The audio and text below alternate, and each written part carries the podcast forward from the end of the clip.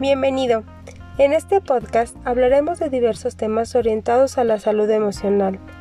Es importante prestarle atención a la forma en cómo nos sentimos con nosotros mismos, nuestra calidad en las relaciones y cómo manejamos nuestros sentimientos para hacer frente a las dificultades. Todo esto desarrollado por diversos especialistas en salud mental. Bueno, y sin más preámbulos, descubramos juntos el siguiente tema. Hola a todos, bienvenidos a otro nuevo podcast y en este podcast vamos a hablar sobre las relaciones, sobre estos famosos temas de las relaciones tóxicas, el cómo es que escogemos a la pareja, ¿no? Y qué es lo que sucede cuando ya estamos en una relación conflictiva de pronto el por qué no salimos de ella, ¿no? Entonces, ponte cómodo, cómoda y acompáñame, ¿no? A, a, explorar un poquito este tema acerca de las parejas y las relaciones. Primero, me gustaría aclarar esta parte de que el término relaciones tóxicas no es un término que en psicología manejemos, Vaya, porque el, el, término tóxico tendría más que ver con situaciones químicas o con sustancias que puedan hacernos daño, ¿no? Y en este caso las relaciones no calificarían como tal.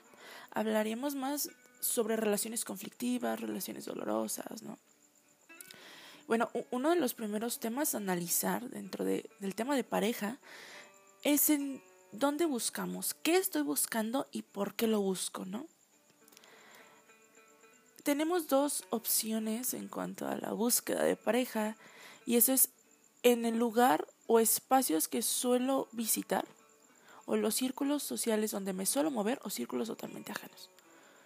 Muchas de las veces buscamos parejas o pareja en otros espacios que no sean los mismos donde solemos estar, ¿no? A veces queremos algo fresco, algo diferente y entonces vamos y buscamos en en otros espacios o una pareja, ¿no? Para compartir cosas nuevas y que te lleve a, vivir nuevas experiencias. Muchas de las veces, si no es que todas las veces, tenemos una idea, ¿no? De, de cómo nos gustaría que fuera esta, esta pareja. Y de pronto, sin darnos cuenta, hemos ido generando una imagen, una figura, una idea de qué es lo que nos gustaría encontrar o qué es lo que nos gustaría que tuviese una persona. Ya sea que quieras a alguien alto, alta, delgada, delgado, apiñonado, ¿no? Todos tenemos gustos muy específicos en cuanto a la a la elección de pareja. Y aunado a esto, bueno, vienen las características personales, ¿no? Si es una persona alegre, si es seria, si es intelectual, si es muy locochana. Incluso si, si le gusta de pronto, no sé, tomar, tomar algo o bailar, o, te, o prefieres una persona que no quiera tomar o que no le guste ir a bares o que prefiera más ir a cafés o, o que sea un lector ávido, ¿no? Solemos hacernos un, un perfil sobre lo que queremos encontrar, ¿no? Y bueno, una vez que, que hemos hecho este proceso muchísimas de las veces no es consciente y que conocemos a la persona que al parecer llena o cubre la mayoría de estos requisitos, nos aventamos a una relación, ¿no? Muchas de las veces pasamos tiempo con esa persona y, y si nos sentimos cómodos y si aparentemente hacemos clic, nos aventamos, ¿no? A, a, una relación, ya sea algo formal, ya sea una situación, este, donde deciden tener un noviazgo o una relación formal, o puede ser algo un poquito más, más libre, ¿no? A veces buscas un free, ¿no? O solo amigos, también puede ser. Recordemos que una pareja no precisamente es, son personas o es dos personas son, que compartirían un vínculo afectivo precisamente, sino son personas que comparten un vínculo, puede ser afectivo, sexual, emocional, ¿no? Entonces puede ser un amigo, un free o tu novio o tu novia. La mayoría, la mayoría de las veces cuando iniciamos una relación, no planeamos que termine, o sea, ninguno vamos, ay, bueno, voy a estar con esta persona y, y me voy a enamorar de esta persona, pero solo por seis meses, o solo por cuatro meses, o por cinco meses, ¿no? Realmente no, no iniciamos una relación con la idea de que va a terminar o con la expectativa de que va a terminar. Entonces, ¿qué sucede? ¿Por qué terminan las relaciones cuando no es de esa la intención? Bueno, son muchísimos factores los que influyen. Uno de ellos puede ser la falta de comunicación, no solamente en esos aspectos de que te gusta, que me gusta y cómo te gusta que sucedan las cosas. Ojo que muchísimas de las veces no hablamos de cómo nos gusta que sucedan las cosas y a veces es porque no lo sabemos. Me parece interesante que nos cuestionemos el si realmente sabemos qué es lo que queremos y sabemos cómo nos gustaría que eso ocurriera.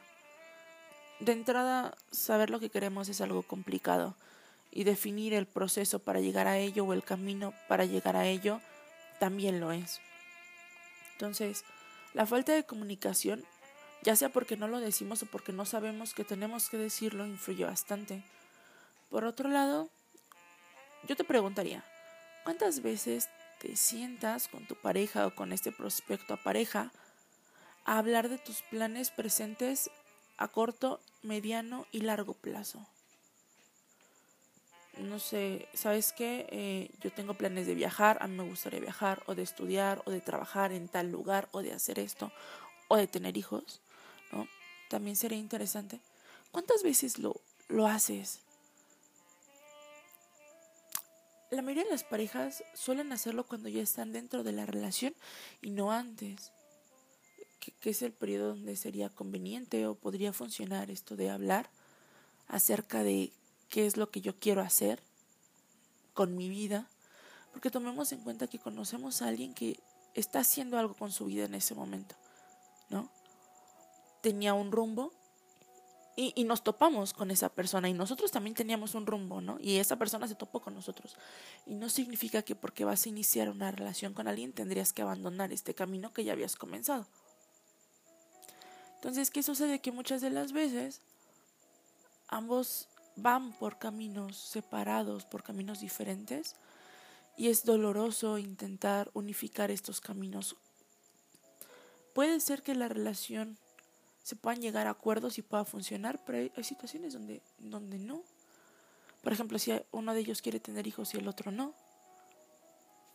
Hay cosas que no se pueden conciliar y, y no podemos esperar pedirle al otro que abandone lo que estaba haciendo, lo que quería hacer en nombre de la relación o por el bien de la relación. A veces utilizamos este argumento en el sentido de es que si me quisieras, ¿no? dejarías de hacer. Y, y bueno, hay, hay una especie de, de mantra que no sé si alguno de ustedes ha escuchado, que se llama Yo soy yo y tú eres tú. Y básicamente ahí explica esta parte de, de que no, no es sano pedirle al otro que deje de ser quien es o que deje de hacer lo que está haciendo por nosotros. Porque entonces le, le estaríamos pidiendo que renunciara a una parte de sí mismo. Y no debería de ser así. Podríamos pedírselo, pero estaríamos siendo egoístas porque si, si somos empáticos, entonces si esa persona nos pidiese que abandonáramos una parte de nosotros o de nuestros sueños de algo que nos generaba bienestar por su bienestar personal, ¿cómo nos sentiríamos? ¿Cómo te sentirías? Y bueno, de pronto con ese tema de, de, la idealización también vienen otras situaciones como las expectativas. Estamos plagados y bombardeados de esta idea de la persona perfecta para nosotros de nuestra media naranja, de esa persona que va a venir a complementarnos, a completarnos, porque nos asumen y después nos asumimos como personas incompletas en este planeta. Y entonces cuando encontramos a esta persona perfecta para nosotros, al asumir que es perfecta, le estamos dando un papel muy pesado y muy grande. Alguien perfecto puede con todo y lo hace todo bien y en el momento preciso. Y bueno, cuando estamos en una relación con otra persona, nos olvidamos de que es una persona y le ponemos este traje de perfección. Esperamos que esa persona cumpla con ese rol. Y muchas de las veces esa persona no es así. Y no es que no quiera ser así, ojo, porque mm, cuando estamos esperando y no llega y no sucede lo que esperamos y, y seguimos esperando y seguimos esperando y esperando, nos frustramos. Y en medio de la frustración y de la conmoción y de toda esta vaivén emocional, muchas de las veces creemos que la otra persona no quiere. A veces creemos que nos hace sufrir a propósito, que nos lastima a propósito. Y no nos detenemos a pensar qué es lo que le estamos pidiendo. Probablemente no pueda. Probablemente le estemos pidiendo que cruce los ríos, los mares por irnos a buscar. Y muy probablemente esa persona no sea capaz de hacer eso. O no es capaz de amarnos en la forma en la que nosotros esperamos ser amados. Probablemente aún no madura. Probablemente sí nos ama, pero no de la manera que nosotros esperamos. Y entonces llega, llega este tema de la frustración. Mm, incluso por esta falta de comunicación muchas veces no le explicamos cómo ser amados o cómo ser cuidados. Transponemos esto al plano de las relaciones sexuales. Se espera que, que la pareja perfecta, esta persona perfecta, cumpla con nuestras expectativas sexuales y probablemente tampoco le decimos, mira, a mí me gusta que me toquen así, me gusta que el pre funcione de esta manera, me gustan estas posiciones, son las que más disfruto, estas posiciones no me gustan, esto sí me gusta hacer, esto no me gusta hacer, esto me gustaría probar. O algo muchísimo más, más fuerte, pero muy puntual, y que a muchas parejas les funciona, y es esta retroalimentación al terminar, de, ok, ya terminamos de tener relaciones, ¿Qué te gustó? ¿Qué no te gustó? ¿Te gustaría que esto se repitiera? ¿Te gustó de esta manera? ¿No? Como esta retroalimentación, ¿qué calificación me pondrías? Y no en un tono despectivo, sino para crecer. Y ah, cuando existe esta gran falta de comunicación, cuando existe esta gran falta de conocimiento personal, cuando existe esta falta de claridad personal, es muy complicado poder mostrarle al otro, poder comunicarle al otro nuestras necesidades. Y hablando de necesidades, otro de los factores que entra en juego en la elección de pareja son las necesidades psíquicas. Se esperaría que, como he, he mencionado en podcasts pasados, que nuestra edad adulta todos ya hayamos consolidado estos temas de madurez, autoestima, seguridad, pertenencia. Se esperaría que la niñez se empezamos a formar toda esta todas estas plataformas, ¿no? que nos permitirían construir algo en un futuro. Y se esperaría que nuestros padres o nuestro entorno nos proveyera de las herramientas necesarias para hacerlo. Sin embargo, muchas de las veces no nos proveen de todas las herramientas que necesitamos y nos dan una que otra herramienta, ¿no? Y entonces, a veces nos encontramos carentes, a veces estamos buscando que alguien venga y, nos llene esos espacios vacíos. Si bien no le decimos a, la persona en la primera cita, hola, mucho gusto, este, pues eh, vengo a, a buscar que alguien me ayude con mi autoestima o si vengo a, a que alguien me haga sentir seguro, segura, ¿no? Este, sí, bueno, este, ¿recuerdas al papá de Nelson que se fue por los cigarrillos? Era amigo de mi padre, se fueron juntos, ¿no? O sea, no, lo hacemos. Pero, aun cuando no lo decimos claramente, sí, sí está esta necesidad de usted ser inconsciente de que suceda. Y eso es mucho más complicado porque comenzamos a exigir de una manera muy difusa y muy confusa y comenzamos a pelear y a sentirnos mal por, por cosas como, ¿por qué le diste like a esta persona? ¿Por qué volteaste a ver? ¿Por qué no reconoces mis logros? ¿Por qué no me amas de la manera que yo quiero que me ames? Y se vuelve, se vuelve un, una situación complicada porque estaríamos bien y estamos bien siempre y cuando el otro supla estas necesidades y, y funja el rol que nosotros le damos en la, en la relación. Si le damos el rol de cuidador, de pronto yo, yo necesito ser cuidada, tú me vas a cuidar y el otro te da un rol de, bueno, yo necesito ser elogiado porque tengo una autoestima baja en muchos momentos o situaciones de mi vida. Y entonces, bueno, todo iría bien siempre y cuando tú lo elogies y esta persona te cuide. Pero ¿qué pasa cuando ya no, ya no es así? O incluso puede llegar a serlo, pero es muy probable que para ti sea insuficiente. ¿Por qué insuficiente? Porque al ser una situación idealizada cada vez se vuelve más y más y más grande. ¿No? Y, e insisto, tenemos demasiada información, demasiada tela de donde cortar en cuanto a la idealización. Las novelas, las películas, las canciones, los libros, ¿no? Los ejemplos en casa. Y entonces se vuelve, se vuelve un espacio grande, grande, grande, grande, que no puede llenarlo nadie excepto la persona que lo está generando. Es decir, nosotros mismos. Bueno, con la frustración llega la pregunta de, ¿qué hago aquí? ¿Por qué sigo aquí si no me gusta? Puede ser porque estamos evitando enfrentar algo que nos parece mucho más doloroso, mucho más difícil. Quizás estamos evitando estar solos, quizás estamos evitando trabajar en, en estas áreas personales de oportunidad que a lo mejor hemos abandonado. A lo mejor estoy evitando pasar tiempo conmigo mismo o escucharme a mí mismo. ¿no? Y entonces nos parece mucho más soportable esta situación.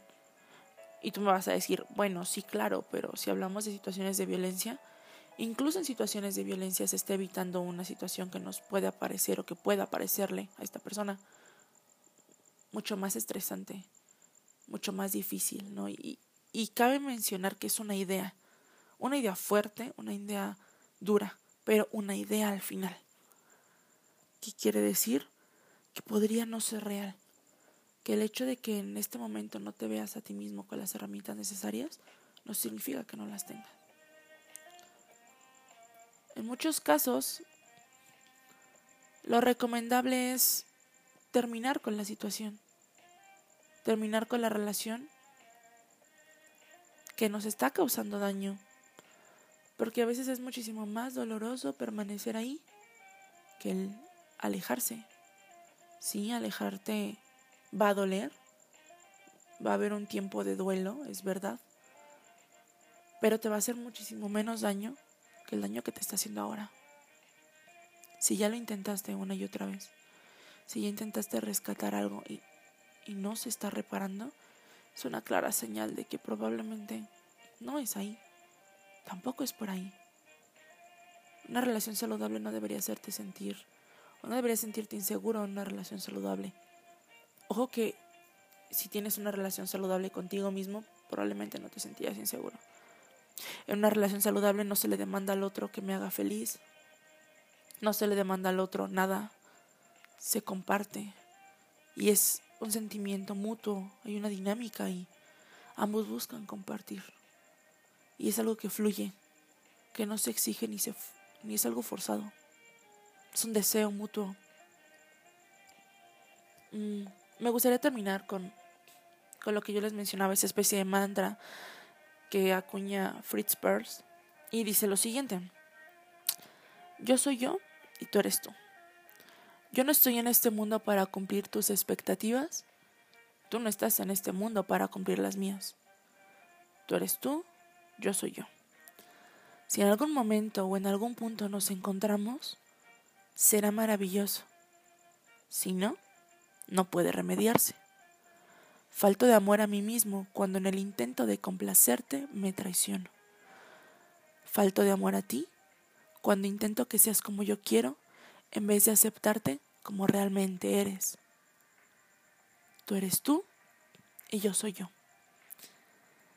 Y si en algún momento o en algún punto nos encontramos, será maravilloso. Si no, no puede remediarse. Espero que este podcast haya sido de ayuda y les haya aportado algo.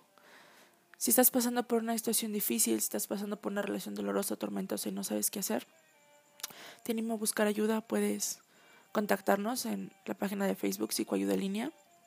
Recuerda, yo soy la psicóloga Alejandra Arzola. Y les deseo mucha suerte en esta cuarentena. Sean muy felices, disfruten mucho y aprendamos a soltar cuando duele para que no nos destroce.